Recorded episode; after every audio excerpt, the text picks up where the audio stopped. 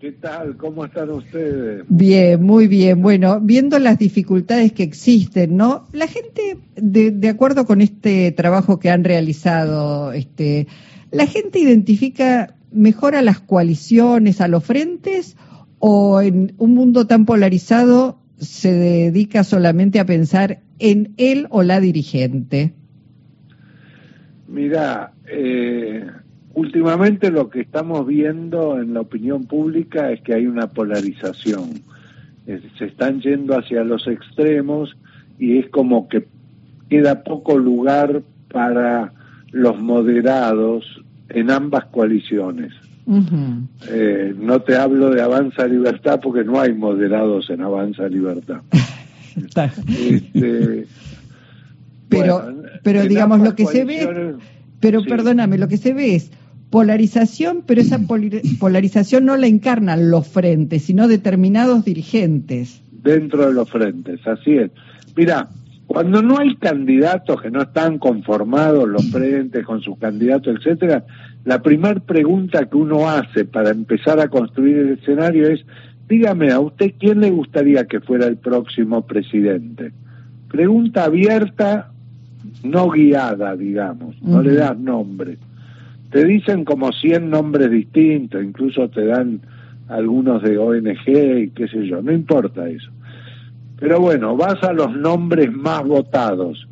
Los nombres más votados son, los dos más votados son Cristina y Milei. Cristina y Milei. Son los dos más votados. Espontáneo, ¿eh? Sí. Y un poco más abajo Mauricio Macri. Raúl, ¿cómo estás? Eh, ¿Qué tal, Jorge? Tanto tiempo. Sí, un placer, un placer hablar contigo, ¿eh? mucho afecto ahí. Eh, gracias, lo mismo digo. Eh, pensaba, se, uno puede decir que Milei es un tipo del extremo de la derecha, pero no puede decir que Cristina es alguien del extremo de la izquierda, decir que la, la polarización es relativa, ¿no? No es izquierda-derecha. Ese es el tema, no es izquierda-derecha. Son respecto a las posiciones que defiende cada uno. Eh, digamos, Cristina defiende posiciones y, se mezclan dos cosas, la posición con la vehemencia con que la defendés. Cristina defiende posiciones más extremas que, por ejemplo, Sergio Massa o Alberto Fernández o Daniel Scioli. Es decir, vos podrías ubicar a los tres que te acabo de nombrar como en posiciones más moderadas que Cristina, tanto en la posición que tienen como en la vehemencia con que la defienden.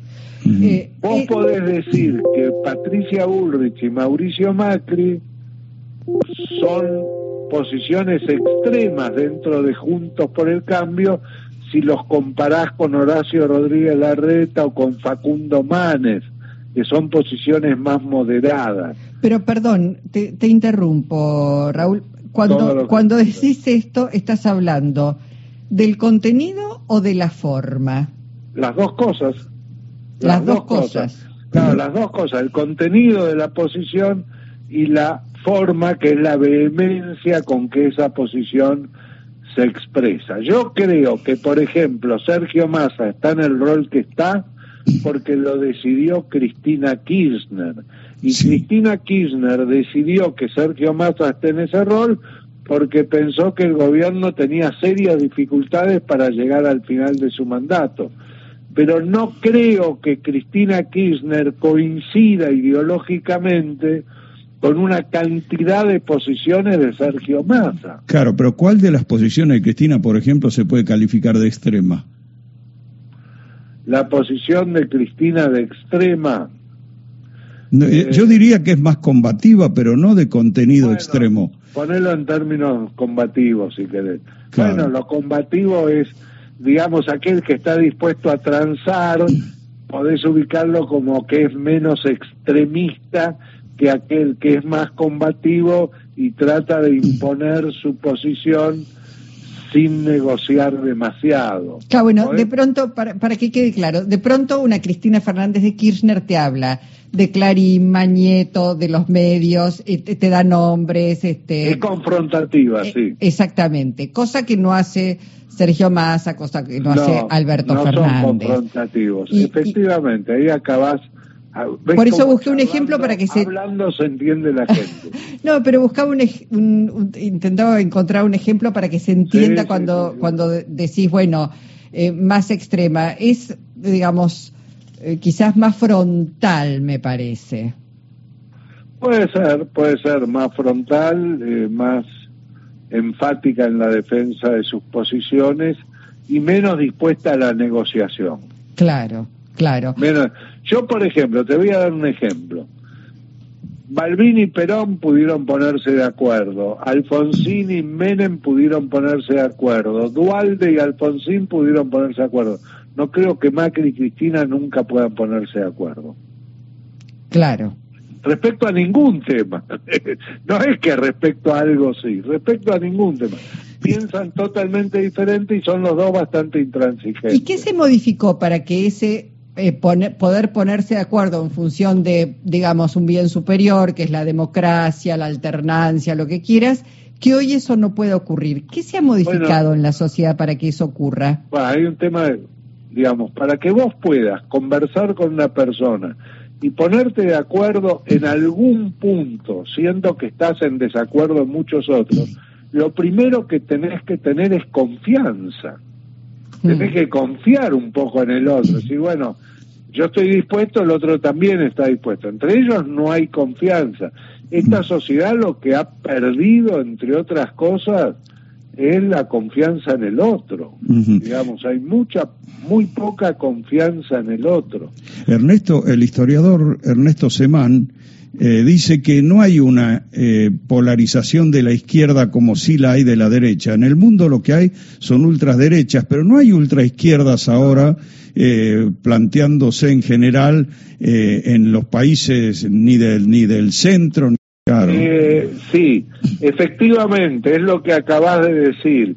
En este momento, cuando nosotros éramos jóvenes, la protesta era de izquierda Hoy la protesta es de derecha. Sí, sí, efectivamente. Se ha corrido el eje de la protesta, efectivamente. ¿Y eso, eso por qué? Porque vos decías, bueno, para dialogar se necesita confianza. Eh, pero también hay que decir que ha cambiado. Antes los partidos políticos tenían un lugar central dentro de las democracias. Hoy no existen los partidos políticos. La realidad es que no existen eh, y aparecen sí, me parece, representantes del poder real, de las corporaciones, eh, aparecen frentes, pero muy pocos partidos políticos. Digo, para, digo, esos líderes a quiénes están representando en realidad. Bueno, empecemos por el problema de la no existencia de los partidos políticos que eran escuelas de la democracia, digamos. Uno se, hacía política de otra manera, claro. Sí, o sea, afiliaba a un partido, participaba en las reuniones del comité, eh, se interesaba o por la economía o por lo social o por lo productivo, digamos, y se iban formando los liderazgos alrededor de, de, una estructura partidaria. En particular, la Unión Cívica Radical era un partido que tenía una parroquia en cada pueblo, digamos. Cuando Perón le escribe a Balbín su primer carta en septiembre del, del 70. Mirá cuándo empezó el vínculo. Se, se abrazaron en el 73, pero en septiembre del 70 le escribe una carta que se la entrega Paladino a Balbín. Esa carta decía, estimado compatriota, doctor Ricardo Balbín, le escribo a usted sabiendo, no me acuerdo las palabras sexuales, pero algo así que el Movimiento Nacional Justicialista y la Unión Cívica Radical son los dos movimientos políticos que expresan lo nacional y popular en la Argentina, que es un reconocimiento. Bueno, pero hoy la Unión Cívica Radical se ha transformado casi en un apéndice, está tratando de dejar de ser un apéndice del PRO. La realidad es esa. está bien, pero te quiero decir en aquella época. Balbín lo recibe a Paladino, lee la carta delante de Paladino y dice, si se enteran mis correligionarios me matan. digamos, de haber recibido esa carta e iniciar el diálogo. No te olvides que a Perón le hicieron una revolución, lo expulsaron, lo mandaron al exilio, le bombardearon la Plaza de Mayo y a Balbín estuvo preso durante el peronismo. O sea, que tenían motivos para estar enemistados y desconfiar el uno del otro. Sin embargo, supieron construir algo. Alfonsín le entrega a Menem cinco, meses, cinco meses antes el gobierno. Cinco meses antes y Menem acepta un gobierno en medio de una hiperinflación. Cuando es Semana Santa, Cafiero va espontáneamente a la Casa Rosada y se sube al balcón en defensa de la democracia. Sí, sí. Eh, había otra relación entre los líderes políticos, tengo la impresión yo. Ahora se ha llegado a una cosa digamos, diferentes. Incluso eh, vos fijate que los liderazgos, tanto de Cristina como de Mauricio Macri, son liderazgos de tipo absoluto, te diría, porque a pesar de que Alberto Fernández es el presidente, Cristina se ha enojado muchas veces y lo ha demostrado a través de cartas con decisiones de Alberto Fernández y con que Alberto Fernández no ha, ha hecho determinadas cosas, etcétera, etcétera, y ha confrontado con él, y hoy vos haces las pasos en el frente de todos, Cristina tiene 20 puntos y Alberto Fernández, que es el presidente, tiene 4 puntos. Ahora, yo digo, yo veo un problema ahí, Raúl, que es si Cristina y Milei son los extremos, si ponemos a Cristina a la altura de un extremista como Milei, cuando ella eligió a Alberto Fernández, que no es precisamente un extremista, cuando ella impulsó eh, la, asunción de Massa ahora como superministro, cuando ella pide diálogo, si la colocamos en un umbral parecido como extremo al de Milei, me parece que eso lo va a estar festejando Rodríguez Larreta, por ejemplo, que funge un centrismo que no es real porque termina de decir que con el kirchnerismo no tenemos nada que hablar, eh, o sea, eliminando. Es decir, el riesgo es colocarla a ella como un Milei del lado izquierdo, digamos, ¿no? Te explico una cosa, Jorge. Rodríguez Larreta no puede estar festejando nada porque va tercero en las pasos de Junto por el Cambio. Porque eh, la verdad que en este momento la sociedad, no lo pongamos en términos extremos, pongámoslos en términos, la sociedad demanda a alguien que mande, que tome decisiones. Claro, ahí, ahí lo veo. la demanda. Claro. está ahora. Eh, que sea firme en sus convicciones.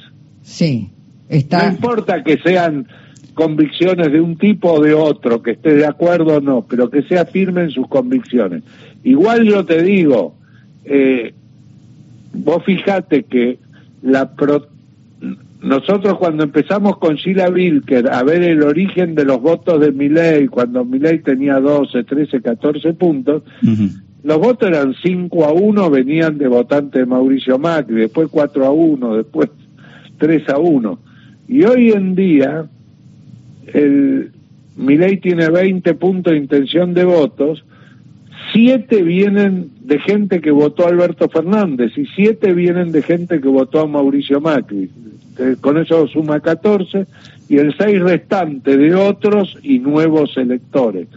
Pero yo te digo que hay desencantados del gobierno de Alberto Fernández que votaron a Alberto Fernández. Cuando profundizás en eso, el motivo por el cual votaron a Alberto Fernández era porque Macri había llegado a una inflación del 53%. Mm. Está, está clarísimo. Y entonces ahora esa gente está desencantada porque su motivo principal de voto era la inflación. Hoy la inflación es el problema número uno de la sociedad argentina. número uno es la inflación. Está, está Todos los demás están lejísimos. Sí, sí, está claro. Bueno, el gobierno tendrá que verlo y ver qué hace Tiene en que torno estabilizar la economía. Yo creo, yo creo que la idea de eliminar las pasos que ronda por ahí, a mí no me gusta políticamente hacerlo para una presidencial, pero yo creo que tiene que ver con darse tiempo para estabilizar la economía. Mm. Bueno. Es, muy poco el tiempo que queda, ¿te das cuenta? sí, está clarísimo. Bueno, Raúl, gracias por la posibilidad de escucharte esta tarde y que te escuche nuestra audiencia. Gracias a ustedes y mucho éxito. Un abrazo, gracias. Raúl Zimmerman, analista político.